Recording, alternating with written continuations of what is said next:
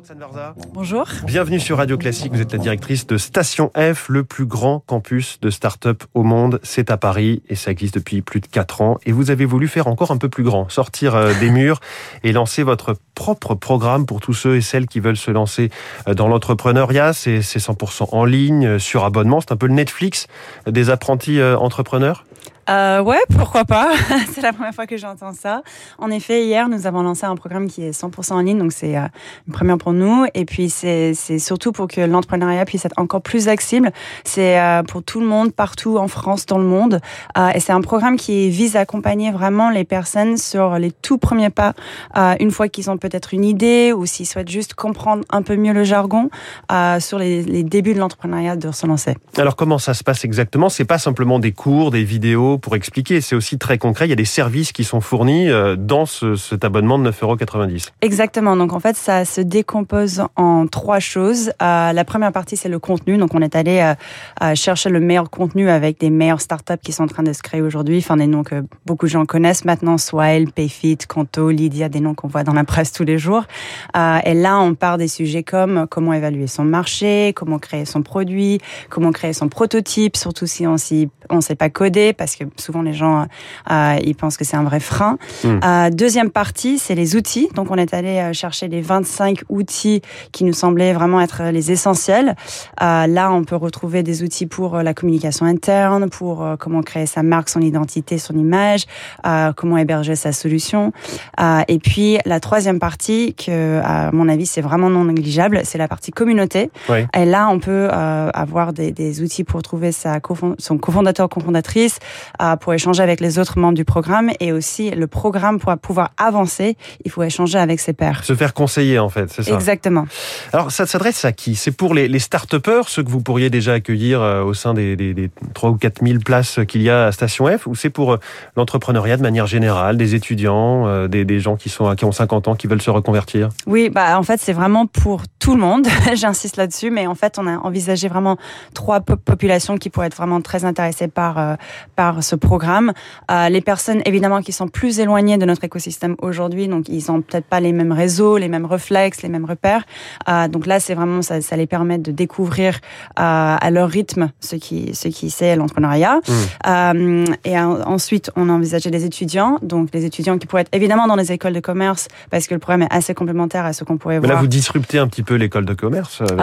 c'est complémentaire. Je dirais pas qu'on disrupte parce que je pense que c'est toujours assez assez utile, mais aussi des autres écoles où on trouve euh, enfin aujourd'hui des, des, entrepreneurs euh, euh, qui, qui, sont issus vraiment de partout. Et puis j'envisage aussi des personnes qui sont aujourd'hui peut-être dans les grands groupes, dans les entreprises, qui veulent aussi mieux comprendre l'entrepreneuriat, le jargon, les pratiques. Voilà. Donc je pense que c'est potentiellement aussi quelque chose qu'on fera au futur, c'est de faire des, des, des partenariats avec ces acteurs-là. Il y a une dimension aussi peut-être sociale puisque c'est pas très cher, on peut le dire, 9,90 euros pour avoir des services d'hébergement, de, de, création, de, de, de productivité tout ce qui est fourni, des cours.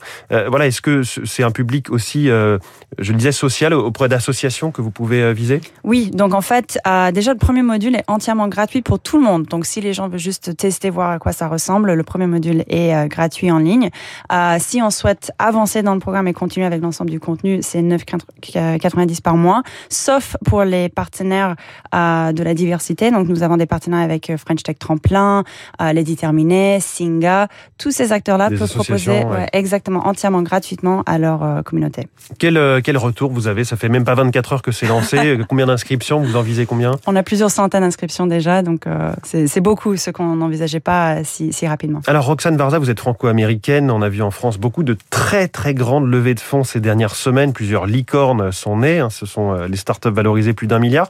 Vous l'attribuez à quoi? C'est une maturité de la French Tech ou c'est un contexte favorable au niveau mondial? Il y a beaucoup d'argent qui circule euh, c'est un ensemble de tout. En vrai, je pense que déjà nous, on voit ça depuis, euh, je dirais pas quelques années, mais en vrai, l'écosystème français euh, se porte de mieux en mieux. Euh, là, depuis la rentrée, on le voit vraiment. je pense que chaque semaine, on voit des levées de fonds, des licornes, même des exits et rachats, des choses qu'on n'avait jamais vues avant. mais je pense que c'est vraiment un ensemble. Il y a des, des, efforts politiques qui ont été faits sur les visas, sur l'attractivité. on voit aussi que maintenant, les investisseurs du monde entier commencent à se positionner de plus en plus sur la France. Et puis, je pense aussi a d'autres écosystèmes qui se portent pas aussi bien qu'avant.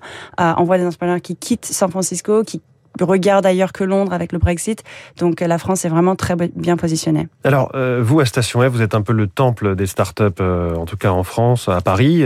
tout jeune entrepreneur veut bosser chez vous a priori. Comment évolue là en ce moment les demandes d'inscription ces derniers temps? Est-ce que ça grossit, ça stagne, ça baisse?